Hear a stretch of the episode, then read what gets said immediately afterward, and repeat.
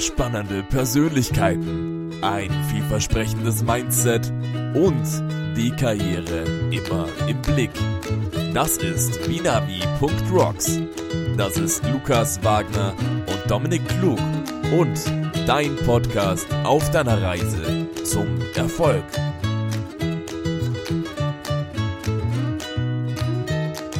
Herzlich willkommen bei deiner Reise zum Erfolg. Mein Name ist Dominik Klug und der Podcast heute, da bin ich mir schon fast sicher, der wird die Welt verändern, zumindest deine Welt, denn bei mir hier sitzt ein junger Herr, der mich persönlich immer wieder fast schon täglich eigentlich inspiriert und auch motiviert, an meinen Zielen zu arbeiten.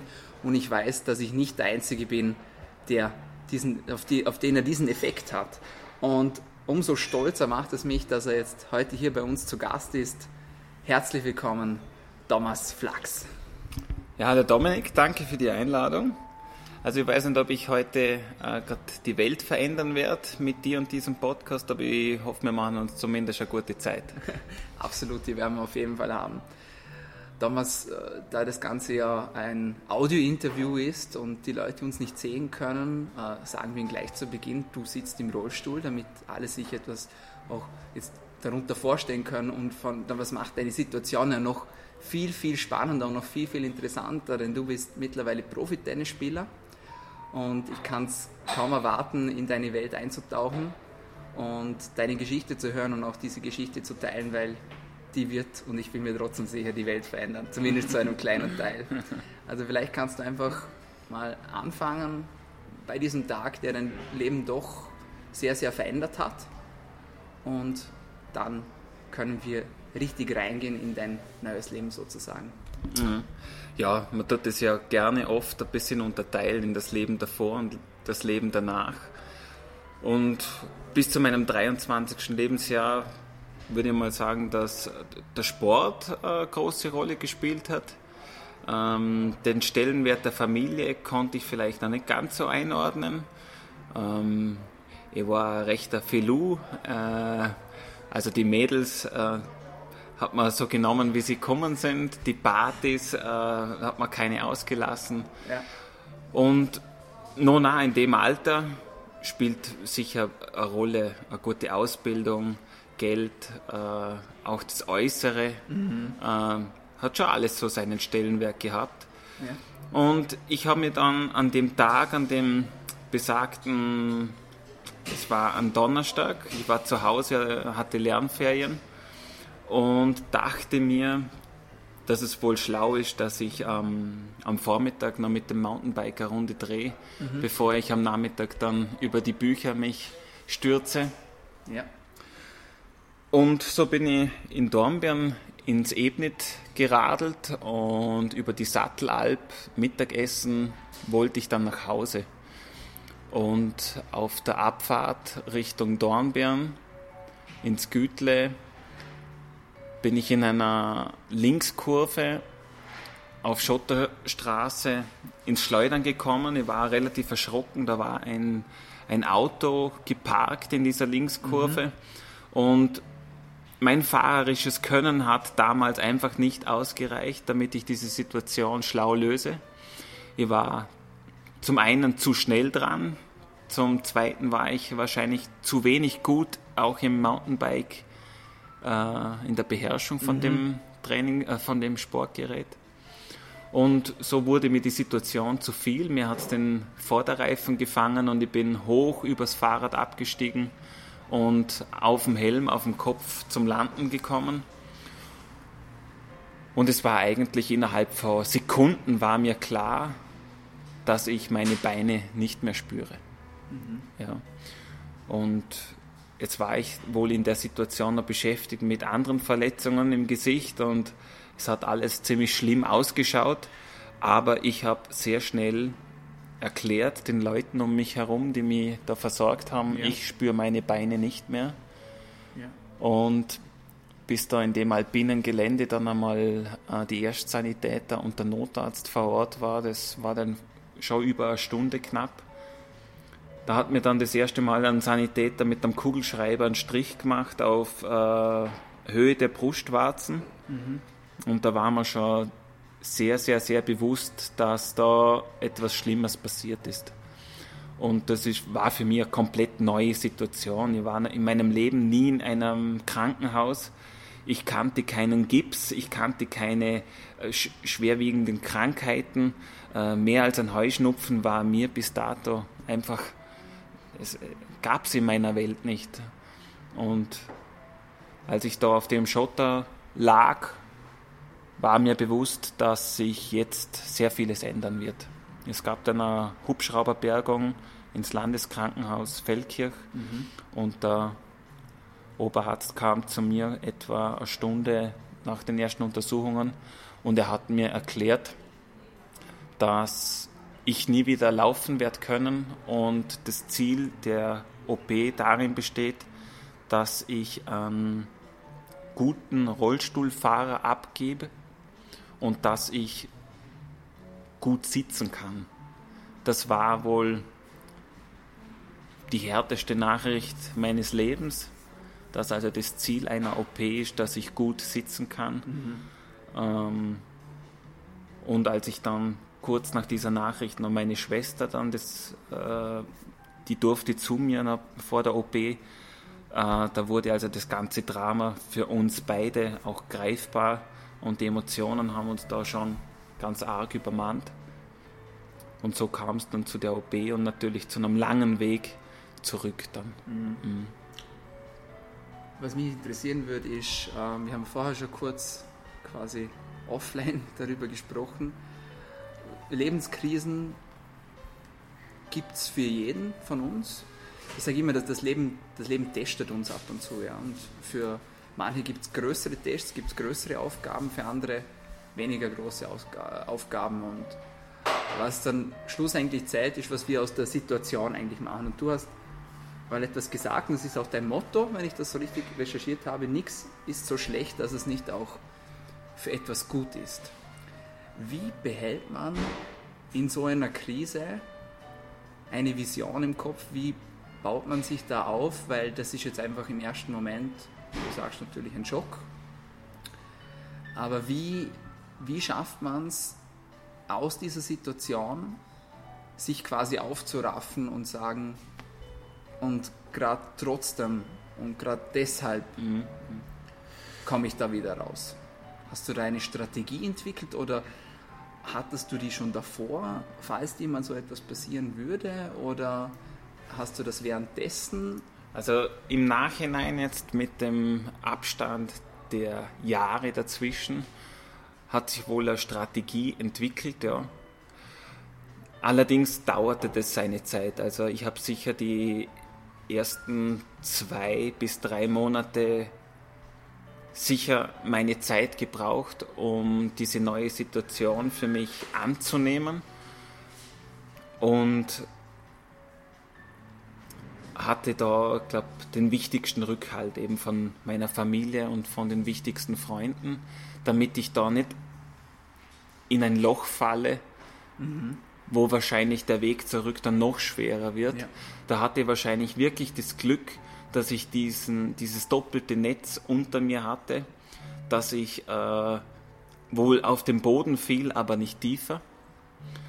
Und die Strategie, die sich da im Nachhinein für mich so ergeben hat, das war dieses wirkliche Schritt für Schritt. Ich kann mich sehr gut erinnern, äh, ich kam dazu mal vom Krankenhaus direkt ins Reha-Zentrum nach Bad Hering in Tirol. Mhm.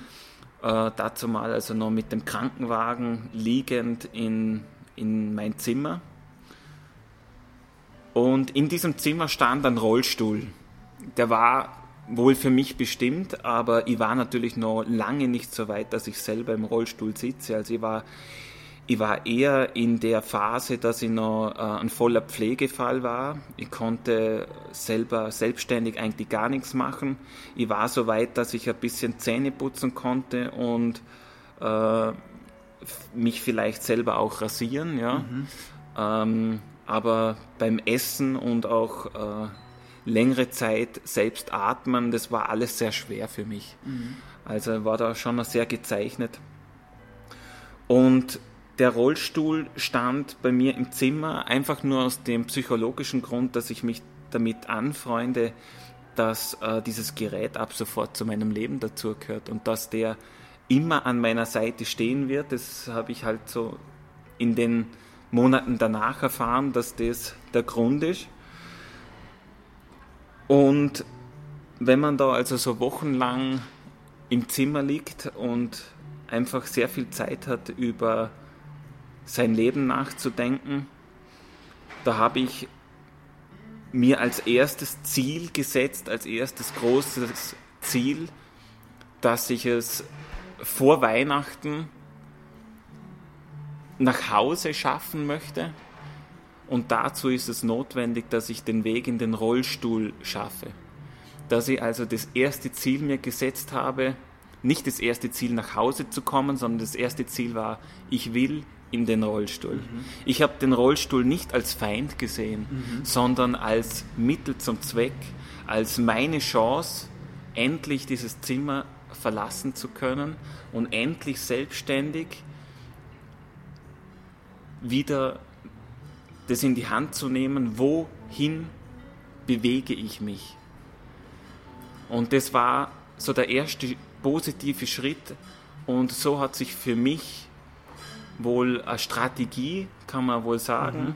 ergeben, die lautet, dass ich mir immer wieder neue Ziele gesucht habe, die mich zu einem großen emotionalen Ziel führen. Also ich habe für mich gelernt, dass ich Zeit, Geld und Herzblut nur in Sachen investiere, für die ich auch brenne. Weil nur so funktioniert es für mich und da bin ich dann auch, äh, da ist es mir auch, auch nicht so blöd, sei es noch so etwas Kleines oder Unscheinbares. Wenn ich auf dem Weg dorthin etwas erlebe oder mitnehmen kann, dann mache ich es richtig. Und das merke ich, wenn ich, wenn ich an, an, ein großes Ziel, an eine Vision denke und ich habe eine Gänsehaut dabei und, und spüre für mich, dass es richtig ist, dann mache ich auch absolut das Richtige. Und so war es auch in der Reha.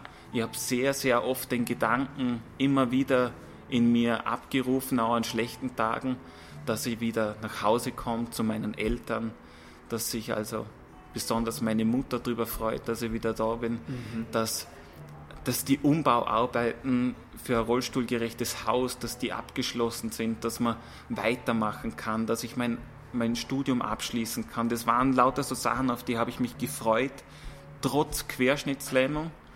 Und ich würde sagen, dass das für mich so eine Strategie ist, eine Lebensstrategie, die mir nach wie vor die Treue hält. Ja. Amazing, amazing. Also man hört schon raus, und ich frage es jetzt aber trotzdem, aufgeben war eigentlich nie eine Option. Mhm. Oder gab es ja. eine Zeit, wo du also es gibt dann schon. das Handtuch geschmissen hättest. Also es gab Gott sei Dank keine langen Phasen. Da rede ich jetzt von Wochen und Monaten, ja. äh, wo wirklich, äh, wo ich schwarz gemalt hätte. Das waren bei mir maximal Stunden, vielleicht Nachmittage oder mal einen Vormittag, wo ich einfach nicht mehr wollte oder äh, gewisse Sinnkrisen auch hatte. Aber meistens genau in den Momenten waren wichtige Leute da, waren gute Begegnungen da, waren, war vielleicht auch das richtige Buch da. Ich habe auch die Erfahrung machen müssen, dass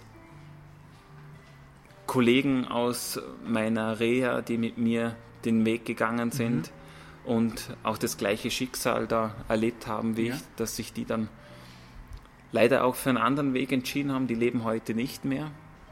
Und da stelle ich mir selber schon auch oft die Frage, wieso kam es bei mir nicht so weit? Also einen Suizidgedanken, den habe ich selber nie verfolgt. Das hängt wahrscheinlich damit zusammen, dass ich noch in einer Situation bin, wo ich selber ein aktives Leben führen kann. ich habe das Glück, dass meine Arme gesund sind und dass die funktionieren. Mhm. Und ich habe gesehen, dass ich über gesunde Arme ein sehr aktives, schönes, erfülltes Leben führen kann. Äh, es klingt jetzt vielleicht einfach, äh, Querschnittslähmung bringt da ganz andere Sachen mit sich, aber ich hätte wahrscheinlich diesen, diese dunklen Stunden wären bei mir wahrscheinlich noch dunkler und länger ausgeprägt gewesen, wenn ich für ein Leben bestimmt gewesen wäre, das inaktiv ist. Also wenn ich wirklich in einem Körper bin, der sich gar nicht mehr bewegen kann. Äh, ich würde sagen, das ist wirklich die Königsklasse von der Querschnittslähmung. Diese Leute bewundere ich jeden Tag, die wirklich sich mit ihrem Geist so, so selbstständig machen und fühlen, dass sie zufrieden sind mit ihrem Leben. Das ist für mich wiederum inspirierend. Deswegen finde ich immer, dass meine Behinderung eigentlich gar nichts Besonderes und gar nichts Großartiges ist, weil ich das Glück habe, dass ich ja nach wie vor selbstständig bin. Mhm. Wow, wow. Du sagst es einfach so, ich finde das Wahnsinn. Ja. Und das ist auch wirklich etwas, wo wir alle eigentlich mal drüber nachdenken müssten, weil wir haben alle mal schlechte Tage, ja. Und da ist schon die Versuchung da, dass man sich da drin verliert. Ja. Und so geht es ja auch vielen. Ja. Aber du hast es gerade selbst gesagt, der Kopf ist so powerful. Ja. Also alleine, dass man sich mit seinen Gedanken in einen Zustand versetzen kann, wo es einem besser geht. Ja. Alleine das ist eigentlich schon ist wunderschön eigentlich, ja, dass das geht. Ja. Ist möglich, funktioniert nicht immer, funktioniert nicht immer. Funktioniert nicht immer. Es gibt ja halt auch Typen, die Kann beherrschen das besser. Ja. Mhm. Aber es ist sicher, ähm, also in meiner Zielsetzung und in, in meinem Vorankommen hat es mir immer sehr geholfen, äh, das zu verinnerlichen und das zu bebildern in meinem Kopf, wie schön es denn sein wird, wenn man gewisse Sachen erreicht. Und äh, das bewahrheitet sich nach wie vor, dass es wirklich für mich ein sehr gut funktionierendes Prinzip ist. Ja. Gab es damals schon die Vision, dass du wieder zurück auf den Tennisplatz möchtest auch? War das auch etwas, das dich angetrieben hat, das dich motiviert hat während der Reha oder ja, kam das erst später? Das kam ein bisschen später. Ich kam dann nach Hause und da ist es Usus, dass man einmal, also wenn man wirklich vom Reha-Alltag nach Hause kommt, in sein gewohntes Umfeld und auf einmal sitzt man im Rollstuhl und äh, ist eigentlich erst so ein bisschen auf dem Weg zurück. Also das ist wirklich die, die schwierigste Zeit. Weil man kommt in sein gewohntes Umfeld und irgendwie ist ja doch nichts mehr so wie früher. Also da habe ich sicher mein, mein Jahr oder eineinhalb Jahre wirklich gebraucht, ja. um meinen Platz in meinem gewohnten Umfeld wieder zu finden, mhm. um mich auch wohl zu fühlen. Mhm. Und mit diesem Wohlfühlen kam dann auch wieder der Wunsch, nicht unbedingt nach dem Tennis spielen, sondern mehr der Wunsch, aktive Zeit mit Freunden zu verbringen. Und nachdem ich äh, früher schon viel am Tennisplatz war, hatte ich natürlich auch viele Freunde am Tennisplatz. Mhm. Und da ging es mir vor allem darum, dass ich wieder Zeit mit meinen Freunden und Kollegen verbringe no nah, so wie ich es gewohnt bin, am Tennisplatz. Mhm. Und da hatte ich das Glück, dass ich wirklich in einem Verein groß geworden bin, wo auch das soziale Engagement ganz groß geschrieben wird. Und da war es keinem zu blöd, mit mir eine Stunde lang am Platz zu stehen. Und Tennis spielen konnte man das dazu mal ja auch nicht nennen. Es war eine Art der Therapie. Mhm. Da hat es viele Gespräche gegeben, dazwischendurch wieder ein paar Bälle geschlagen. Ähm, ich brauchte natürlich zu der Zeit auch noch viel mehr Hilfe, als ich es heute nötig habe. Und so kam über äh, dieses Sozialprojekt und die Liebe zum Sport, kam, ich sage jetzt einmal, habe ich die Türe aufgetreten in den Bereich vom Turniertennis und vom Leistungssport. Dieser Übergang war irgendwie fließend und dass ich heute eigentlich mit Freunden von früher auf einem sehr hohen Niveau wirklich den Sport betreiben kann, das ist ein, ein absoluter Glücksfall und genieße ich jedes Mal aufs Neue, dass ich das wieder haben kann. Weil ich, äh, ich war mir sicher, ich war mir dazu mal, wenn ich zurückdenke an die Zeit in der Intensivstation, war ich mir sicher, dass ich nie wieder Sport in dieser Form machen werden kann. Es war also für mich äh, gar kein Thema. Und dass ich jetzt wirklich über den Sport äh, die Welt sehe und, und, und Freundschaften sich entwickeln und ich über den Sport äh, eine Selbstständigkeit für mich erreicht habe, das ist äh, also, äh, ein, ein Privileg, das ich äh, wirklich jeden Abend, wenn ich im Bett liege, auch mich bewusst bedanke dafür, dass es äh, diesen Weg genommen hat und keinen anderen. Mhm. Du hast auch mal gesagt in einem Interview, so weit hättest du es als Fußgänger nicht geschafft. Das ist auch. Also wenn man die sportliche Seite betrachtet, dann, dann gebe ich mir da bis heute zu 100% recht. Ich war äh, ein durchschnittlich guter, nicht unbedingt ein schlechter, aber ein durchschnittlicher Tennisspieler, der gern Sport gemacht hat und der auch äh, schon den Wunsch hatte, ein bisschen was von der Welt zu sehen. Mhm. Ja? Und dass ich jetzt in dieser Situation bin, dass, äh, dass ich in meinem Sport, den ich so gern mache, dass ich da so gut bin, dass es mir möglich ist, viel von der Welt zu sehen. Ja, definitiv. Das hätte ich als Fußgänger in dieser Form nie geschafft. Und nun, wenn eine Tür zufällt, geht irgendwo eine andere Tür auf. Man muss sich halt oft ein bisschen durchkämpfen, bis man diese Tür auch wirklich durchgehen kann. Mhm. Wie kann man sich das vorstellen? Nimm uns da ein bisschen mit auf, auf die Reise sozusagen. Wie ist es, zum, in einem Rollstuhl zum Tennis zu spielen? Wie, wie anstrengend ist es? Beziehungsweise, wie schafft man es? Welche Energie steckt dahinter? Wel, welcher Zeitaufwand, dass man von dem Zeitpunkt, wo du in der Intensivstation liegst, ja, mhm. zu dem Punkt kommst, wo du in einem Rollstuhl sitzt, dich selbst quasi mobilisierst ja, mhm. Und dann auch wirklich da zwei Stunden und länger am Platz bist, was ja extreme Energie erfordert, ja, weil gerade du musst immer vor und zurück und dann wieder drehen, ja, ich glaube, Menschen, die das noch nie gesehen haben, die sollten sich das mal anschauen. Das, das ist ja Wahnsinn eigentlich. Ja. Also es ist sicher ein anstrengender Sport, das schon. Ja. Ähm, weil das ist für mich immer ein sehr schönes Kompliment, wenn ich von anderen behinderten Tennisspielern eben gesagt bekomme, ich sehe aus wie ein tiefer Gelähmter. Ich, ich, ich spiele Tennis wie ein ein Lendenwirbler, sage ich jetzt einmal. Mhm. Es ist für mich ein Riesenkompliment, weil es beinhaltet, dass ich äh, ein athletisches Tennis spiele, einen athletischen Sport mache für so eine hohe Lähmung. Mhm. Es ist sehr, äh, es machen nur sehr wenige diesen Sport in meiner Situation, mhm. weil es eben einen enormen Kraftaufwand bedeutet, wie du das angesprochen hast. Tennis spielen im Rollstuhl ist sehr anstrengend mhm. und äh, man muss da schon sehr gut auf sich acht geben, dass man es auch nicht übertreibt.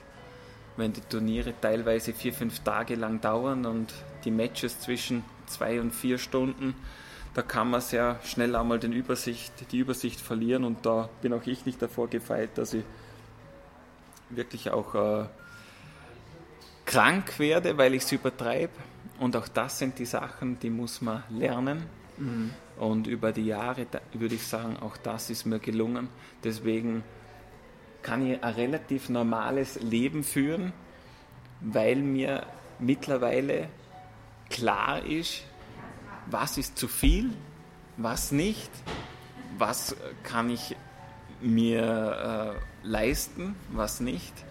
Früher habe ich doch oft gedacht, ich kann so weitermachen, wie ich es gewohnt bin. Und da musste ich doch meine Lehren draus ziehen äh, und einige Tage und Wochen mehr im Bett verbringen, weil ich es nicht wahrhaben wollte. Ja. Amazing. Ähm, kannst du dich an dein erstes Tennistraining, also dein quasi dein erstes Tennistraining im Rollstuhl erinnern? Ich kann mich erinnern, und zwar hat äh, mein damaliger Therapeut in Bad Hering, also im Reha-Zentrum noch, man lernt sich natürlich da sehr gut kennen, oder? Man hat da sehr intime Beziehung zu dem Personal. Mhm. Ähm, und über Gespräche wurde dem natürlich schnell klar, oha, wir haben da einen Sportler, der mag auch Tennis spielen an und für sich. Und der hat dann zum Ende hin von meiner Reha, das war also dann kurz, etwa drei Wochen bevor ich nach Hause durfte, ähm, hat er mit dem Oberarzt das geklärt, dass wir einmal eine Therapieeinheit nicht im Haus verbringen, sondern in der Tennishalle. Und er hat es dann für mich ermöglicht, dass wir also äh, mit einem speziellen Behindertentransport vom Reha-Zentrum in die Tennishalle geführt wurden. Er hat mir auch einen, äh, sogar einen Sportrollstuhl organisiert. Und so konnte ich mit seiner Hilfe natürlich zuerst einmal in den Sportrollstuhl und er hat mir halt einige Bälle zugeworfen und ich habe diese Bälle einfach blind durch die Halle gespielt. Das war äh, kein Tennistraining im klassischen Sinne. Es war für mich wieder ein, das Gewinnen von einem Stück Normalität, weil für mich war es normal, dass ich am Tennisplatz bin. Es gab dann aber auch eine Zeit, wo, wo es unvorstellbar war, dass ich jemals wieder auf so einem Platz stehe. Mhm. Und so hat mir der Therapeut, und es sei ihm Dank gesagt heute, dass er mit mir das gemacht hat, dass wir da wirklich diese halbe Stunde miteinander am Platz waren. Das war für mich wieder so ein Teilerfolg, der mir unheimlich viel bedeutet hat und sehr viel Energie gegeben hat. Bis es dann zur nächsten Tennisstunde kam, da lag wohl über ein halbes, wenn nicht ein ganzes Jahr dazwischen. Äh, aber werde ich ihm nie vergessen, war wirklich ein prägendes Erlebnis. Ja. Mhm. Weißt du noch, wann das war ungefähr? Ja, das war kurz vor Weihnachten. Ich würde mal sagen, so äh, um den 10. Dezember herum 2007. Ja, also den Unfall hatte ich im Sommer und dann habe ich äh, den Weg nach Hause am 23. Dezember angetreten und habe dann mein neues Leben begonnen zu Weihnachten 2007. Ja, mhm. ja und jetzt quasi, also 2007 und 2020 steht jetzt dein nächstes großes Ziel an. Was ist das? Erzähl uns das. Ja, es, äh, es begleitet mich schon sehr viele Jahre der Gedanke, dass ich einmal unbedingt ein Teil sein möchte von Paralympischen Spielen. Ich habe das Glück, dass ich über den Rollstuhl viele gute Freunde gewonnen habe vom Rollstuhlclub Ennio Vorarlberg da in Altach. Mit, äh, da sind also Skifahrer, Handbiker, Basketballer, alle zusammen vereint, die Rollstuhlsport betreiben. Mhm. Und wir haben für unser kleines Ländle ein sehr erfolgreiches Rollstuhlsport-Ländle, muss man sagen. Also sehr viele Paralympioniken mit sehr vielen Medaillen, sehr vielen Erfolgen.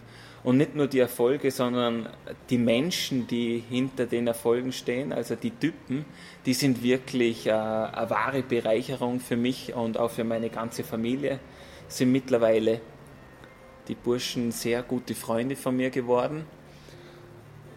Und wir sind uns alle in unserer Herangehensweise, finde ich, sehr, sehr ähnlich. Was uns unterscheidet, ist mir immer wieder aufgefallen, sie waren alle in ihrer aktiven Zeit, zumindest für eine gewisse Zeit, Profisportler. Mhm. Die haben in einen, ein Teil ihres Lebens haben sie wirklich diesem großen, dieses große Ziel haben sie alles untergeordnet. Die haben äh, Paralympische Spiele des Öfteren erlebt und ihre Erfolge gefeiert, nicht nur hier im Ländle, sondern wirklich weltweit. Und da dachte ich mir oder habe mir schon des Öfteren über die letzten Jahre gedacht, das ist etwas, wo mich auch unheimlich reizt, für einen Teil für mein Leben sagen zu können, dass ich es wirklich versucht habe. Und bis jetzt habe ich halt äh, immer auch gut Tennis gespielt, bin dann äh, habe auch Erfolge gefeiert äh, in Österreich und auch in, in Europa teilweise. Aber in die Spitze des Rollstuhltennis hätte ich es oder habe ich es in, mit dieser Art und Weise des Trainingsumfangs nicht geschafft. Und äh, so habe ich mir dann am Ende der letzten Saison eben die Frage gestellt, lassen wir das so stehen, dass ich äh, in der erweiterten Weltspitze zu Hause bin oder will ich es doch versuchen, dass ich in die Top 40 der Welt vorkomme und äh, traue ich mir das zu und ich habe dann äh, einige Wochen mit mir gerungen, weil ich es auch gewohnt bin, mir Ziele zu setzen, die ich auch erreiche. Mhm. Und nachdem ich äh, mit meinem Arbeitgeber klären konnte, dass ich äh, eineinhalb Jahre für mein Ziel freigestellt werde, dann noch meine Familie mit ins Boot holte, die Freundin, da wusste ich, ich habe die idealen Rahmenbedingungen. Jetzt liegt es eigentlich an mir. Und so war innerhalb von einer Sekunde klar, dass mein großes Ziel ist, äh, bei den Paralympischen Spielen 2020 in Tokio nicht als Zuschauer, sondern als Athlet für Österreich mit dabei zu sein und dass ich diesem Ziel jetzt einmal für die nächsten, jetzt ist es noch ein Jahr, dass ich also in diesem Jahr alles dieser Vision, die ich so habe, unterordnen will und das auch im Moment jetzt schon längere Zeit auch tue. Mhm. Unglaublich. Das war die heutige Ausgabe von Vinavi.rocks. Uns gibt es jeden Sonntag um 12 Uhr auf iTunes, Soundcloud und im Internet. Schick uns dein Feedback und werde selbst Teil davon. Wir freuen uns darauf, dich auf deiner Reise begleiten zu können. Wir sehen uns nächste Woche. Bis dahin, liebe das Jetzt.